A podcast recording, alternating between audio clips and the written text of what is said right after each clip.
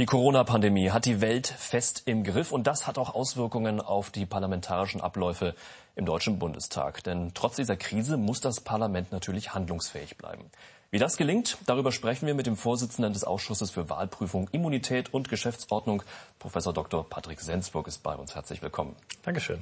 Schön, dass Sie da sind. Ganz grundsätzlich, vor welchen Herausforderungen stehen und standen Sie vor allem in den letzten Wochen? Also Sie haben es gerade angedeutet, der Deutsche Bundestag muss tagen. Er muss natürlich einmal das beschließen, was die Regierung vorschlägt und schauen, ist das gut? Wir wollen es diskutieren, wir wollen es möglicherweise abändern, wir wollen die Regierung nicht nur kontrollieren, sondern sie auch auf die richtige Linie bringen. Da ist der Bundestag ein ganz wesentlicher Akteur, gerade in einer Zeit, wo es viele Gesetze bedarf, wo es Unterstützung ähm, bedarf, wo wir ähm, die Wirtschaft unterstützen müssen, ankurbeln müssen.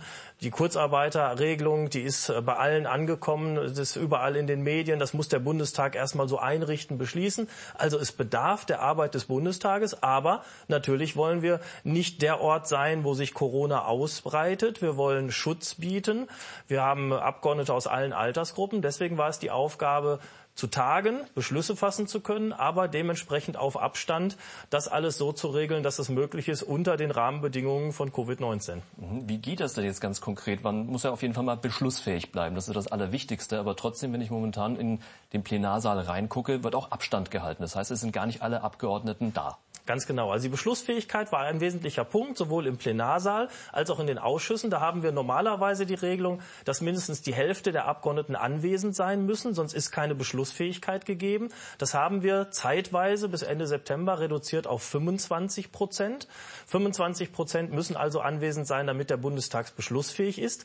Aber, das haben auch viele Bürgerinnen und Bürger nachgefragt, bei bestimmten Abstimmungen, dann müssen auch wieder alle da sein, zum Beispiel namentliche Abstimmung oder wenn es um die Kanzlermehrheit Mehrheit geht, dann heißt das schon, dass bei der Abstimmung alle da sein müssen. Und da mussten wir dann auch wieder Regelungen für treffen. Wie sehen die denn aus, wenn dann alle da sein müssen? Ich könnte jetzt verkürzt sagen, abstimmen auf Abstand. Das mhm. haben wir gemacht, dass die Abstimmungsurnen, also die Wahlurnen, dann nicht so wie normal sehr eng gedrängt stehen und Abgeordnete in kurzer Zeit alle versuchen, ihre Stimmkarten einzuwerfen. Wir haben also einmal die Plätze, die Standpunkte der Urnen deutlich vergrößert. Wir haben sie in der Westlobby des Deutschen Bundestages auf deutlichen Abstand aufgestellt und wir ziehen den Abstimmungsprozess länger hin, der sonst in, ich sag mal, fast einer Minute, wenn nicht äh, sogar kürzer abläuft.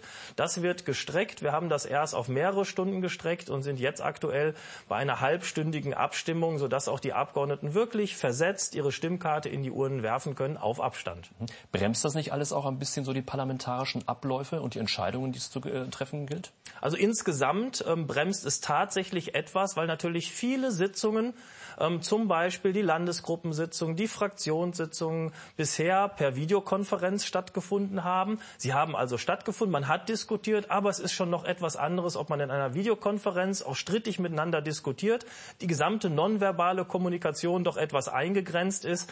Also da war es nicht einfach, die Rechte des Parlaments wirklich auch ähm, zum Vorschein zu bringen. Da haben wir uns sehr stark bemüht, uns ist das gelungen.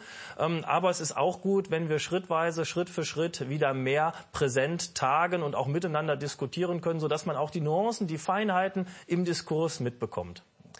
Der Bundestag tagt ja öffentlich. Das äh, ist im Grundgesetz festgelegt. Wie ist das denn momentan? Wie wird das momentan gehandhabt? Weil Besuchertribüne ist ja nur eingeschränkt nutzbar momentan. Das heißt, wie wird die Öffentlichkeit momentan hergestellt? Also wir haben die Öffentlichkeit auch in Ausschusssitzungen über Videoübertragung gewährleistet und das erleben wir ja auch. Wir können ja neben der präsenten Öffentlichkeit auf der Tribüne auch alle bei Phoenix die Plenardebatten schauen.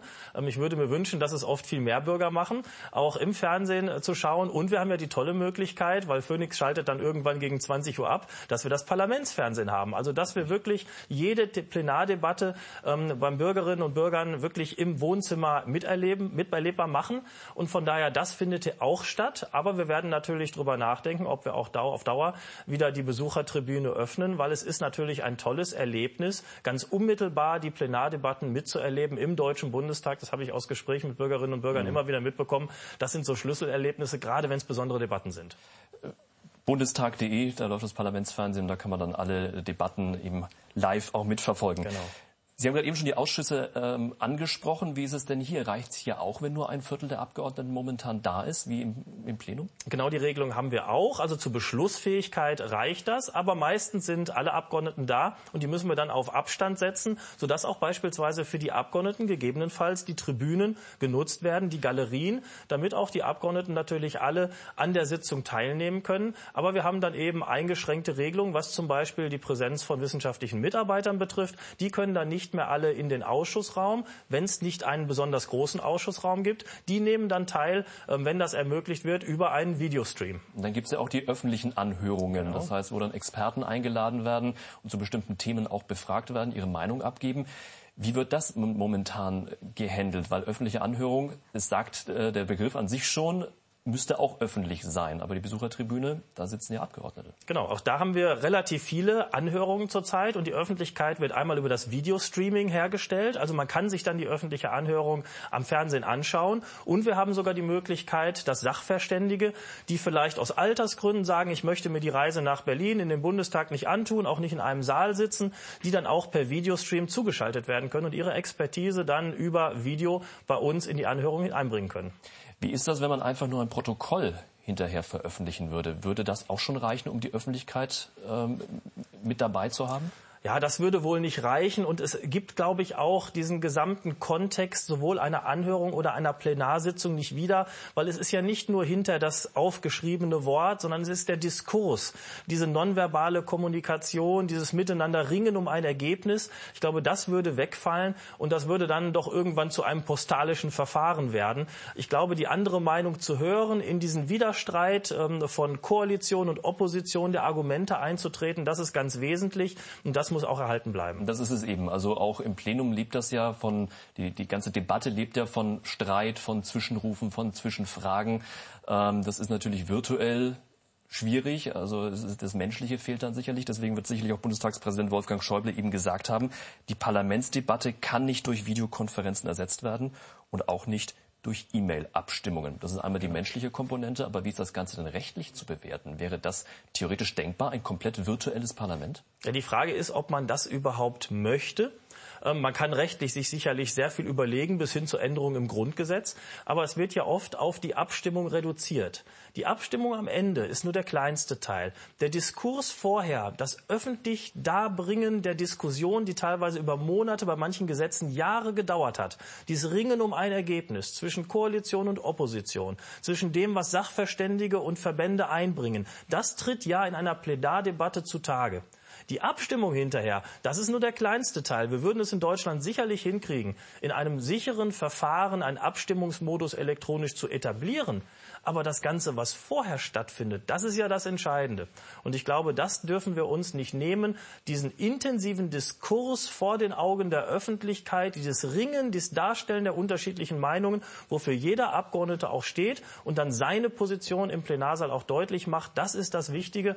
Und da ist der Abstimmungsprozess nur der Endpunkt. Und wenn das eine im Plenarsaal stattfindet, dann können wir die Abstimmung auch noch dort stattfinden lassen. Aber trotzdem nochmal äh, die Nachfrage, wie ist es rechtlich zu bewerten, das Ganze? Sie haben gerade eben auch schon angesprochen, Änderung des Grundgesetzes wäre eventuell machbar, weil das natürlich 1949, als es verabschiedet wurde, da gab es keine Videokonferenzen. Das war da nicht auf der Agenda gestanden. Ähm, müsste man daran?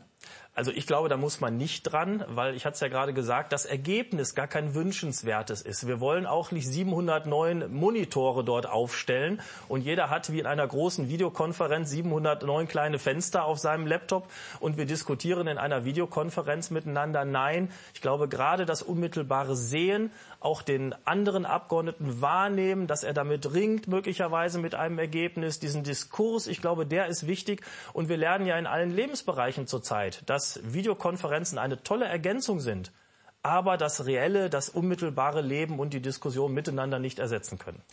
Die momentanen Maßnahmen im Deutschen Bundestag zum Ablauf während der Corona-Krise gelten jetzt erstmal nur bis September, bis 30. September 2020. Welche Änderungen, die jetzt eingeführt wurden, werden vielleicht diese Zeit überdauern?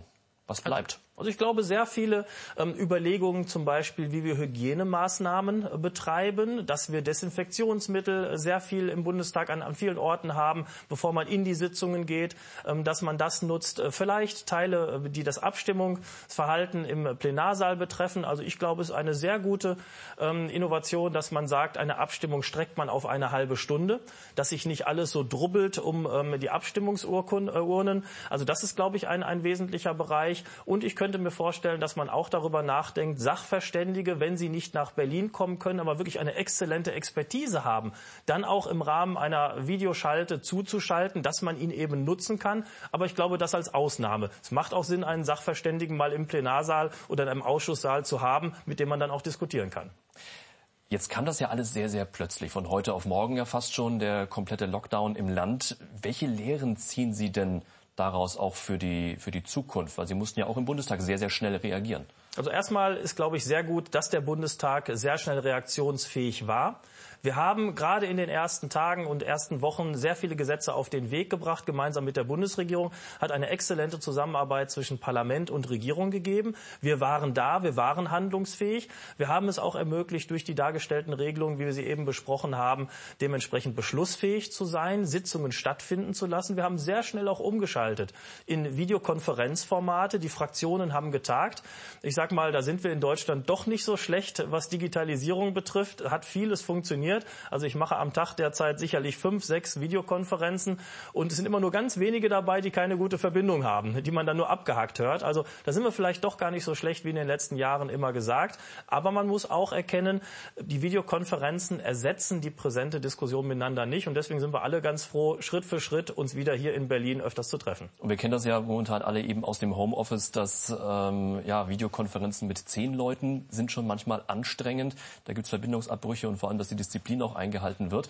Bei 709 Abgeordneten ist es sehr, sehr schwer vorstellbar, dass das äh, äh, wirklich sauber läuft oder wie das dann funktionieren könnte. Aber 709 Abgeordnete sind auch sehr viel. Also der Bundestag ist momentan sehr groß, der größte äh, in, der, in der Geschichte überhaupt. Ähm, es gibt immer wieder Überlegungen, Pläne, Diskussionen, den Bundestag zu verkleinern. Stichwort äh, Wahlrechtsänderung. Wie ist da der Stand der Dinge? Man hört immer wieder mal was, aber im letzten halben Jahr vor allem war es auch wieder sehr ruhig zu dem Thema. Ich glaube, es ist ganz schwer, den gordischen Knoten wirklich zu durchschlagen, weil sich zwei Ansichten gegenüberstehen. Die eine Ansicht ist, wir haben 299 Wahlkreise mit direkt gewählten Abgeordneten. Diese Zahl ist immer stabil geblieben. Und wir haben ähm, deutlich mehr Listenabgeordnete, nämlich zurzeit 410 Listenabgeordnete. Die Zahl wächst, gerade durch die Wahlrechtsreform, die uns die sogenannten Ausgleichsmandate geschaffen hat. Und es ist zu befürchten, je nachdem, wie viele Fraktionen in den Bundestag einziehen und wie das Abstimmungsverhältnis ist, dass der Bundestag in Zukunft bis zu gegebenenfalls 800 Abgeordneten haben wird. Das Aber wollen, was kann man dagegen machen? Das wollen wir natürlich nicht und deswegen gibt es zwei Ansätze. Der eine Ansatz ist, die Zahl der über die Listen einziehenden Abgeordneten zu deckeln, also zu sagen, wir haben 299 direkt gewählte Abgeordnete über die Wahlkreise und auch 299 über die Listen. Das ist eigentlich die Grundvorstellung, wie es ursprünglich mal war. Jetzt ziehen aber deutlich mehr Abgeordnete über die Listen ein inzwischen. Da wollen die Fraktionen natürlich auf diese nicht verzichten. Deswegen besteht bei vielen Fraktionen keine große Sympathie zu diesem Modell, die Listenabgeordnetenzahl zu deckeln und dementsprechend zu beschneiden. Die andere Möglichkeit ist, die Wahlkreiszahl zu reduzieren, damit die Fläche eines Wahlkreises zu vergrößern, zum Beispiel von 299 auf 250 runter. Da sagen diejenigen, die über Direktwahlkreise eingezogen sind, dann geht uns irgendwann die Unmittelbarkeit gegenüber dem Bürger ja verloren. Beispielsweise mein Wahlkreis ist so groß wie das ganze Bundesland des Saarland, 2000 Quadratkilometer.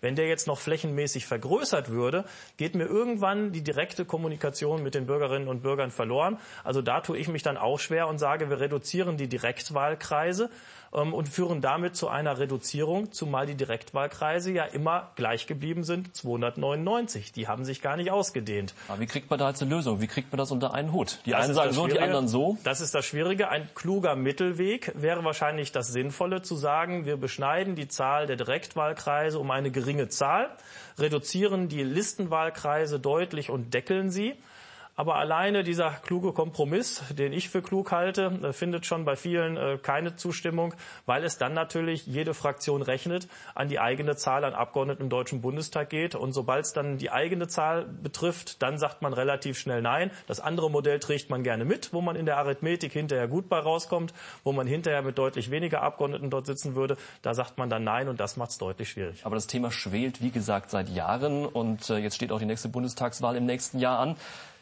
Gibt es da schon eine Änderung bis dahin oder wie ist der Plan? Also ich glaube, es wird sehr schwer werden, weil die Interessen wirklich sich sehr stark gegenüberstehen und da kaum ein vermittelnder Weg möglich ist. Und die Entscheidung des Bundesverfassungsgerichts von damals zum sogenannten negativen Stimmgewicht hat uns das auch wirklich nicht leicht gemacht. Und ich erinnere mich an die Worte ähm, des bisherigen Präsidenten des Bundesverfassungsgerichts. Hätte man gewusst, was das für Schwierigkeiten bei einer Neufassung hervorruft, hätte man vielleicht noch etwas anders entschieden. Also von daher daher, ähm, es hat uns keine leichte Aufgabe geschert, das Bundesverfassungsgericht, aber eine Lösung finden müssen wir. Sagt Professor Dr. Patrick Sensburg, der Vorsitzende des Ausschusses für Wahlprüfung, Immunität und Geschäftsordnung. Vielen Dank. Gerne. Und das war im Interview. Dankeschön, dass Sie mit dabei waren. Auf Wiedersehen.